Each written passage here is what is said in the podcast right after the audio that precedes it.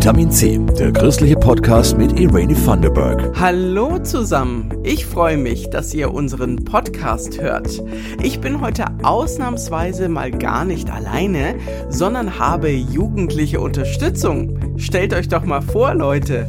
Hallo, ich bin Lea. Und wir sind Fabian, Evelyn, Alex, Samantha, Max, Ivaima, Elin und Sascha von der Georg-Ledebur Mittelschule in Nürnberg.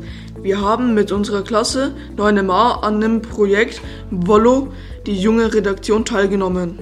Die Bewerbung zur Kulturhauptstadt Europas hat Fragen zum Umgang mit Nürnbergs kulturellen und historischen Erbe aufgeworfen. Ein wichtiger Aspekt ist der zukünftige Umgang mit dem Reichsparteitagsgelände.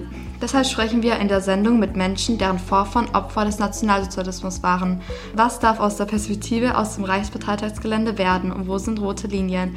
Vorher noch einige Meinungen aus einer Umfrage an unserer Schule. Ein sehr großes, imposantes Gelände und man sollte die Erinnerungen daran auf jeden Fall wachhalten. Ich finde auf jeden Fall, es sollte ein Ort sein, wo man nicht feiert was man dafür tun kann, dass sowas auch nicht mehr passiert. Ich würde es so behalten, wie es, wie es ist und langsam verfallen lassen. Ich würde es tatsächlich als Ruine so stehen lassen und auch erhalten, dass es als Mahnmal für die kommenden Generationen dient. Das haben Leute aus eurer Schule gesagt. Na dann, lasst uns doch gleich mal anfangen. Eine unserer Interviewpartnerinnen war Inna Wolowik. Der Fremdsprachendozentin ist die Erinnerungskultur sehr wichtig. Unser Mitschüler Fabian stellt sie uns vor. Inna Wolowik ist eine Nürnberger Jüdin, deren Vorfahren vor dem Naziregime fliehen mussten. Die 36-Jährige gehört zu der Generation der Nachgeborenen und hat einen starken Bezug zu der Geschichte. Das heißt, man kann nicht unvoreingenommen, man kann nicht unbescholten, man kann nicht komplett neutral sich auf diesem Gelände befinden. Wenn man dorthin geht, schwingt immer die Geschichte mit. Man weiß immer, wofür steht symbolisch dieses Gebäude, zum Beispiel die Kongresshalle. Man weiß ganz genau, wofür die einzelnen Stationen um das Reichsparteitagsgelände stehen. Das Reichsparteitagsgelände verursacht bei ihr Unbehagen. Sie vermisse in diesem Ort eine echte Kultur des Gedenkens. Was ich dort vermisse, ist, dass dieser Ort mit Ausnahme des Doku-Zentrums, welches sich konkret mit der Geschichte, mit der NS-Vergangenheit der Stadt Nürnberg auseinandersetzt, dass die restlichen Stationen meiner Meinung nach zu wenig die Geschichte von 33 bis 45 abbilden. Die Informationstafel auf dem Gelände finden Sie altbacken und wenig attraktiv. Sie stellt sich moderne Gedenkkultur ganz anders vor. Zunächst mal würde ich vielleicht mit den Informationstafeln anfangen, dass man sie optisch formal, ästhetisch anders gestaltet. Vielleicht nicht einfarbig, nicht monochrom, vielleicht interaktiv diese Informationsstationen die Geschichte erlebbarer machen, dass die jungen Menschen nicht einfach so dran vorbeilaufen, sondern vielleicht mal mit dem Handy mal einen Code einscannen und dann sagen, hey, schau mal, hier war was gewesen, hier ist das und das passiert. Auf dem Gelände finden Volksfeste und Rockkonzerte statt, die keinen Bezug mehr zur belasteten Nürnberger Vergangenheit haben. Auf dem Dutzenteich kann man segeln und Tretboot fahren. Für viele der Freizeitaktivitäten auf dem Gelände hat sie kein Verständnis. Was für mich ein absolutes No-Go ist, das sind die Autorennen. Ganz zu schweigen davon, dass im 21. Jahrhundert mit der Klimakrise und äh, mit dem Klimawandel, Klimakatastrophe, wie man das nennen mag, man überhaupt auf derartige Sportarten verzichten sollte. Und wenn man sich dann das Publikum vorstellt, wie sie auf der Tribüne sitzen und das ganze Volk jubelt, so wie sie den Panzern zugejubelt haben, dann mutet das schon sehr nostalgisch an. Ich würde die Autorennen entlang der Tribüne abschaffen. Allerdings sind Autorennen eine sehr internationale Veranstaltung, die nicht nur zur monumentalen Nazi-Architektur passt. Menschen aus der ganzen Welt treffen sich in Nürnberg, um die Rennen zu sehen. Trotzdem sollten die Zuschauer der Rennen nicht auf der Tribüne sitzen. Auch Künstler durften sich auf dem Gelände schon austoben. Doch alles, was gut gemeint ist, muss nicht automatisch auch gut ankommen. Dieses Mahnmal, es steht für etwas. Und es soll konserviert, es soll aufrechterhalten werden für die Nachfahren, für die Nachkommen in der dritten, vierten, zehnten Generation, damit die Menschen wissen, dass da etwas war. Einfach mal hinzugehen und das anzusprayen, anzusprühen und zu sagen, jetzt lebe ich in einer Demokratie, jetzt kann ich die Peace-Fahne draufmalen. Das ist kein Statement, das ist keine Aussage. Die Peace-Fahnen kann man sehr gerne schwenken auf Pride Parades. Das ist wunderbar, dass es solche äh, Demonstrationen gibt. Aber man sollte da trotzdem trennen. Wie gehen die Nachfahren der damaligen Opfer oder der potenziellen Opfer damit um? Dieses Gebäude steht für etwas. Es soll nicht zu einem Disneyland verkehrt werden. Was lernen wir draus? Was vielen Menschen Freude bereitet, kann anderen Schmerzen bereiten. Aber alles wirklich richtig zu machen, ist gar nicht so einfach. Damit hat auch unser nächster Gast seine Erfahrungen gemacht.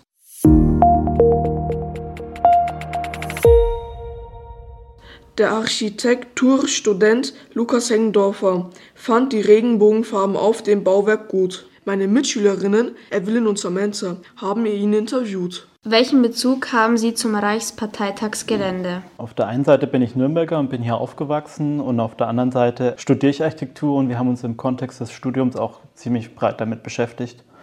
Und auch im Architekturbüro haben wir einige Sachen schon da erledigt. Wie fühlen Sie sich, wenn Sie über das Gelände gehen? Zwiegespalten. Auf der einen Seite ist dieses Idyllische eigentlich mit dem Park und mit dem See, aber auf der anderen Seite halt auch dieser Kontext dieses NS-Regimes, dieses Täterortes da fühlt man sich manchmal schon ein bisschen unwohl auch. Wenn Sie an diese Zeiten denken, welche Gedanken und Gefühle verfolgen Sie bis heute? Ist sehr beängstigend, weil wenn ich zu der Zeit halt gelebt hätte, wäre ich verfolgt geworden und halt in die KZs geschleppt worden. Ich hätte mich nicht frei fühlen können, leben können, wen ich liebe, ja. Würden Sie hier etwas ändern, wenn Sie es könnten? Ich würde den Ort als reflektierten Kulturort vielleicht bezeichnen, dass man wirklich reflektiert darüber nachdenkt, was man an diesem Ort anstellt. Also dass man wirklich dreimal darüber nachdenkt, ob man jetzt das Opernhaus dahin bringt oder auch das DTM-Rennen dann noch weiter fortführt. Werden Sie in Ihrem Beruf anders behandelt als Homosexueller? Ich muss ganz klar sagen, nein. Sowohl im Studium als auch im Architekturbüro wurde ich mit offenen Armen begrüßt und ich hatte nie einen Nachteil gehabt. Haben Sie Probleme, über das Thema zu sprechen? Auch nicht. Ich habe mich auch ganzzeitig bei meinen Eltern, Großeltern geoutet und lebe eigentlich ein offenes Leben mit meinem Partner seit sieben Jahren jetzt. Werden Sie dennoch viel daran erinnert, was früher war? Durch die Medien und durch, durch das Internet wird man ja, oder auch durch die Community wird man einfach darauf hingewiesen, wie oft man eigentlich auch noch, wenn man das auslebt, eigentlich auch irgendwie so unterdrückt wird. Auch es werden viele Leute noch geschlagen, deswegen in der U-Bahn verprügelt. Und da denkt man sich schon so einen Teil dabei und hat auch in gewisser Weise auch Angst. Aber ich hatte zum Glück noch nie die Erfahrung gemacht. Wie fühlen Sie sich damit, dass früher Menschen mit ihrer sexuellen Orientierung im KZ getötet wurden? Ich bin ziemlich schockiert darüber und sehr eingeschüchtert, dass man halt umgebracht worden ist, nur wenn man jemanden liebt, den man liebt.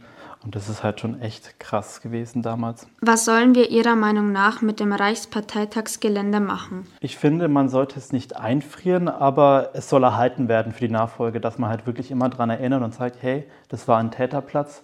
Man muss aufklären und zeigen, wie es wirklich war, dass es nie wieder passiert. Dankeschön. Danke, Danke. auch. Heute hat der Vitamin C Podcast Unterstützung von den Jungs und Mädels der Georg Ledebur Mittelschule aus Nürnberg Langwasser. Die haben zum Reichsparteitagsgelände recherchiert und Interviews gemacht. Hallo, ich bin Sascha. Und ich bin Lea. Gemeinsam mit einem Teil unserer Klasse 9MA haben wir uns diese Woche mit dem Thema Reichsparteitagsgelände auseinandergesetzt. Alle Gäste in dieser Sendung sind Nachfahren der Opfer des Nationalsozialismus, so auch Silas Ubrich. Er recherchiert zu einem ganz schrecklichen Thema. Es geht um Menschen mit Behinderungen, die von Nazi-Ärzten sterilisiert und umgebracht wurden. Unsere Mitschüler Alex und Max haben mit ihm gesprochen. Welchen Bezug haben Sie zum Reichsparteitagsgelände? Auf der einen Seite denke ich an meinen Großonkel, der zwangssterilisiert worden ist als Folge dieser sogenannten Gesetze der Nationalsozialisten. Und zum anderen fallen mir noch viele weitere Opfergruppen ein, die auch betroffen worden sind, außer die Opfergruppe der Zwangssterilisierten. Wie fühlen Sie sich, wenn Sie über das Gelände gehen? Es sind gemischte Gefühle. Würden Sie hier etwas ändern, wenn Sie es könnten? Ich würde die Opfergruppen bei der Frage rund um das Reichstagsparteitagsgelände viel stärker mit einbeziehen. Ich denke, das wäre eine gute Idee. Wie ist das Gefühl zu wissen, dass Ihre Vorfahren wegen ihrer geistlichen Erkrankung in der NS-Zeit umgebracht wurden? Ich denke in erster Linie an die Art und Weise, wie damals Menschen mit Behinderung behandelt worden sind. Und ich denke, es ist gut, sich auch zu fragen, wie kann man aus der Vergangenheit lernen für die Gegenwart? Wie geht man mit Menschen mit körperlicher oder geistiger Behinderung um? Haben Sie von der geistigen Erkrankung Ihres Vorfahren erzählt? Ja, das habe ich, sowohl im Bayerischen Landtag, aber auch durch verschiedene Veröffentlichungen. Beispielsweise fand im Innenministerium in München eine Ausstellung statt und ähm, die Begleitbroschüre zu dieser Ausstellung, in dieser befindet sich eine Biografie meines Großonkels und meiner Urgroßmutter. Werden Sie heute noch daran erinnert? Ja. Warum? Weil NS-Euthanasie-Opfer bzw. Opfer der Zwangssterilisation bisher nicht als Opfergruppe anerkannt sind. Diese Woche findet eine Besprechung im Bundestag statt, wo es um die Anträge geht, dass diese beiden Gruppen als Opfer anerkannt werden. Und darüber hinaus werde ich ohnehin durch verschiedene Ereignisse in der Öffentlichkeit daran erinnert, Ereignisse, wie man beispielsweise mit Menschen mit Behinderung umgeht. Hätten Sie den Mut, Ihre Meinung in der Öffentlichkeit zu sagen, während der NS-Zeit, mit dem Wissen, welche Konsequenzen es für Sie haben könnte? Ja. Was sollen wir Ihrer Meinung nach mit dem Reichsparteitagsgelände machen? Ich denke, dass die betroffenen Opferfamilien viel stärker einbezogen werden können und auch sollten, weil nach 1945 die eigentliche Aufarbeitung nicht stattgefunden hat, sondern erst in den späten 80er Jahren und noch viele offene äh, Fragen bestehen. Danke. Dankeschön. Gerne. Mit dem Schrecken der Nazis hat auch unser nächster Gast Erfahrungen gemacht. Erich Schneeberger vertritt die Sinti und Roma in Deutschland.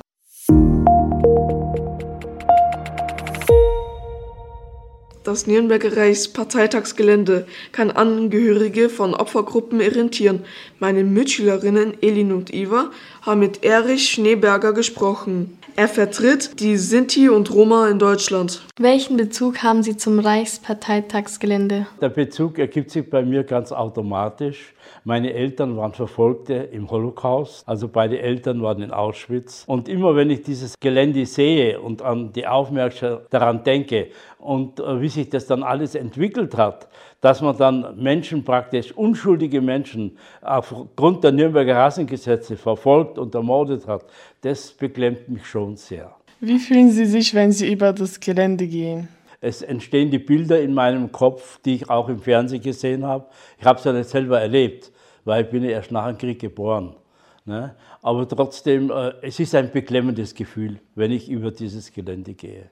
Wenn Sie an diese Zeit denken, welche Gedanken und Gefühle verfolgen Sie bis heute? Die Gefühle und Gedanken, die kann ich ganz gut zusammenfassen.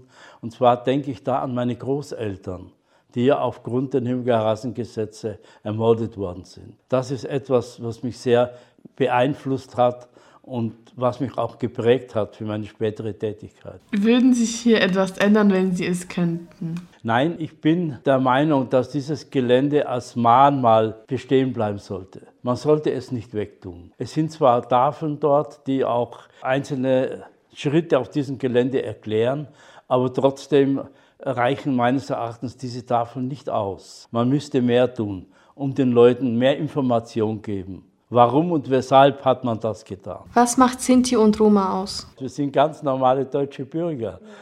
Wir unterscheiden uns eigentlich in unserer Lebensweise nicht von anderen bayerischen Familien. Wir leben so, wir denken so, wir, wir denken bayerisch. Ganz einfach.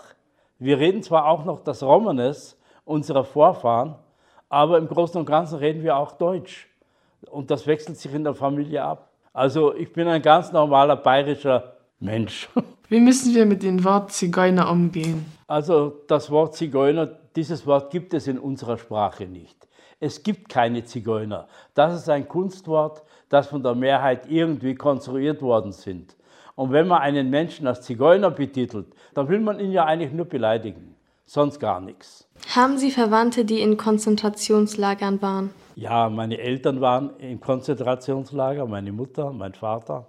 Meine Großeltern, wie gesagt, sind in Konzentrationslager gestorben und zwei Urgroßmütter. Von Onkel und Tanten will ich gar nicht reden, weil die meisten Geschwister meiner Eltern umgekommen sind in den Konzentrationslagern. Haben Ihre Eltern viel über diese Zeit erzählt? Also meine Mutter hat über die Zeit wenig erzählt, das muss ich schon sagen. Erst wie sie älter geworden ist, hat sie mehr erzählt. Aber mein Vater hat immer davon erzählt. Und zwar gerade, wenn es die Feiertage, wenn, wenn Weihnachten waren, dann äh, hat er viel, er als Mann, er hat viel geweint, hat an seine Mutter gedacht, an seine Geschwister gedacht. Und dann hat er auch die Begebenheiten, die er erlebt hat, in Auschwitz, im Buchenwald, überall wo er war, in diesen großen KZs, da hat er darüber uns erzählt, uns Kindern. Dankeschön. Das war Volo, die junge Reaktion zum Thema Reichsparteitagsgelände, zusammengestellt von Schülerinnen und Schülern der Klasse 9MA an der Georg-Ledebohr-Schule Nürnberg. Tja, was soll in Zukunft mit dem Reichsparteitagsgelände in Nürnberg passieren, diesen monumentalen Bauwerken des Nazi-Regimes? Wir haben dazu die Meinungen von Nachfahren der Opfer des Nationalsozialismus gehört. Eine modernere Erinnerungskultur, die auch Opfergruppen stärker einbindet. Das habe ich heute im Podcast öfter gehört. Ich bin Irene van der Berg und ich danke euch, Sascha und Lea und allen anderen, die heute beteiligt waren. Für die Redaktion waren diesmal Roland Rosenbauer und Jasmin Kluge zuständig. Euch allen danke fürs Hören, macht's gut, bis bald. Das war Vitamin C, der christliche Podcast. Für Fragen oder Anmerkungen schreibt uns an pod-vitaminc.epv.de. Vitamin C, jeden Sonntag neu.